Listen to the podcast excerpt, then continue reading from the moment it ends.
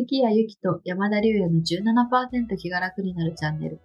この番組ではサイコロジストの関谷とマーケッターの山田が日頃の生活の中でモヤモヤっとする気持ちを少しだけ軽くするお話をするチャンネルです。ラジオ形式でまったりお送りいたします。サイコロジストの関谷です。はい、マーケッターの山田です。よろしくお願いします。よろしくお願いします。今日のテーマはですね、ロールモデルの探し方ということで、ね、やっぱり長い人生、ロールモデルがあるといいかなと思うんですけれども、どうですか、ロールモデル、なんかどうやって見つけてるとか、うん。こうやって見つけてよかったとか、いかがですか？自分の人生の参考にしたい人っていうことですよね。うん、うん。難しいな。なんか僕すごい頻繁にロールモデルは変わるんですよね、さがあの参考にする人は。めちゃめちゃちょこちょこ変わるし、あと部れ分ですよね、ありですよね。うん。部分的にしか参考にしないみたいなことが多いんですけれども、うん、なんかやっぱ2パターン大きく分けてあって、本当自分の身の回りでこの人の仕事とか、こう、働き方とかいろいろ参考にしたいなっていう、なんだろう、仕事関係で見つければ、仕事関係とか、うん、仕事に類するようなそういう集まり、イベントとか、ですね。で、知り合いになって、で、そういうの、その人となんかこう、Facebook 上とかでね、知り合いになって追っかけてみたいな、そういうケースっていうのは一つと、あとはもう本当に全く知らない人で、なんかこう、今、ツイッターじゃなくて X か、X 上とか、あの SNS でね、X とか Instagram 上とか、えー、あと YouTube とか、YouTuber とかで、うん、なんかこの人、なんかすごい、ね、この分野ですごくスキル持ってるなとか、うまくいってそうだなっていうので、どうやってビジネスやってるのかな、稼いでるのかなとか、どういうふうに勉強してるのかなみたいな感じで参考にしてるケースとっていうのと、だ二つ分かれますね。だから、いわゆる割とリアルに近いところで合ってる、合ってる人とか、接点がある人と全然遠い人っていう形に、えーなります。ううん面白い。うん。そっか、接点がね、身近なのと、ちょっと遠いのとって感じで。そうそうそう。で、さっきも言ったように、その、全面的にこの人に、をメメンターにしたいみたいなのあるじゃないですか。メンターとか、ロールモデルっていうよりもほとんどメンターにしたいっていう、その従って、うん、あの、教えを請いたいみたいな人って全然僕いなくて、見つかんないんですよね。で、見つかんなくて、で、結構でもそういう人多いですよね。誰かロールモデルを探してるけど見つからないっていう時は、僕は結構その部分部分だけを参考にするっていう部分ロールモデルっていうんですかね。うん、みたいなちょ、ちょびっとロールモデルっていう感じで参考にしていくようにしていくと見つかりやすいかなっていうふうに思います。ロールモデル見つからない問題があると思うんで、結構、うんそういう人意外といますよね。うんいます、います、います。うん。なので、その解決策はちょびっとロールモデル。あのつまみ食いロールモデルって言ったらいいのかな。そういうのを探すっていうふうに、かあの切り替えた方がいいかな。どうせ見つからないんでっていうふうに思いま。す。なんかちょっと私それに似てるかもなと思ったのが、お、うん。なんか自分の専門性とかスキルとか、こういう専門性発揮できる人になりたいなとか、こういうスキルは身につけられたい、身につけたいな、みたいなロールモデルと、あとなんか、人としてのあり方とか、はい。なんか働き方とか、うんうん。あの、そのロールモデルは、あの、ひ一人で全部見つけなくていいっていうか、ああ、なるほどね。うんだからこの人は自分にとっては専門性のロールモデルとか、この人は人としてのあり方のロールモデル、はいはいはい働。き方のロールモデルとか、それはなんか別で探す方がいいかなっていう。なるほど、なるほど。うん、それは。山田さんがそのだからちょこっとロールモデルっていうか、はいはいはいその全部をじゃないっていうのはまさにそれなのかななんて思ってうんいて、うん。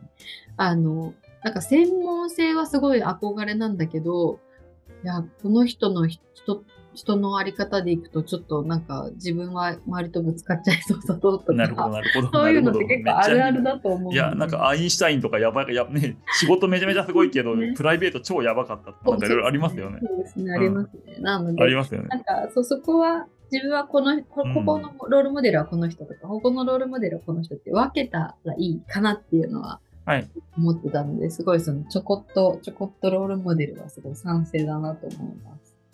なるほどですね。うん、うん。いや、もう、まさに、まさにかなと思います。うん、なんか全面的にね、誰かをすごくこう、憧れ持っちゃって、ロールモデルとして参考にしすぎると、意外とやってみたら違かったってことあるじゃないですか。その、うんイメージ、イメージが崩れる、崩れるというか、現実に近づいてくると、ちょっと違かったってことがあったりするので、そうするとロールモデル失うことになっちゃいますよね。うんあのそうですね。全面的に。うん。確かに確かに。はい。なので、うん。悲しいですもんね。そうなんです、そうなんです。やっぱちょっとね、距離感を持って付き合う方がいいのかなっていうふうに。うん。あ、でもそれはそうかもしれうんない。うん。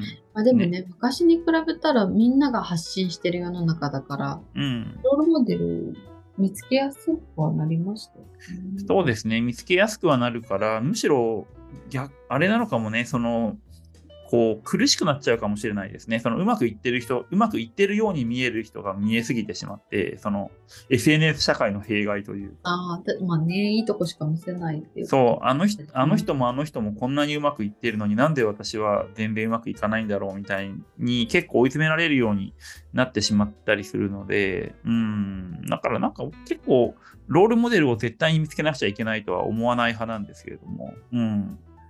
結構比較しやすい人だとしんどくなっちゃいますよね、そういうのってね。まあ確かにね。確かに確かに。うそれも、ん、ね、でもそうそう。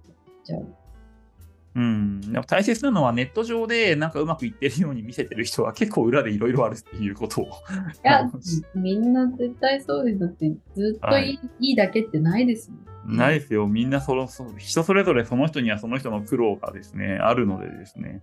うん、表向きやっぱどうしてもいいところだけをインスタグラムとかに載せてるので、あんまりね、その辺を真に受けない方がいいよねっていうのはちょっと思った方がいいかなと思います。だから本当はね、ロールモデルって身近な人で見つけた方がいいんですよね。リアル、リアルだから、すごく。そうかもしれないですね。なんかそういう、うんあ、大変な時もあるんだなっていうのもうんうん知る、知れるぐらいの距離感っていうか、そうそうそう、本当はそれがベストなんだなと思ってます。で、そうじゃない人はインターネットだけど、引っ張られすぎない方がいいのかなっていうふうに。うん。なるほど。はい。ありがとうございます。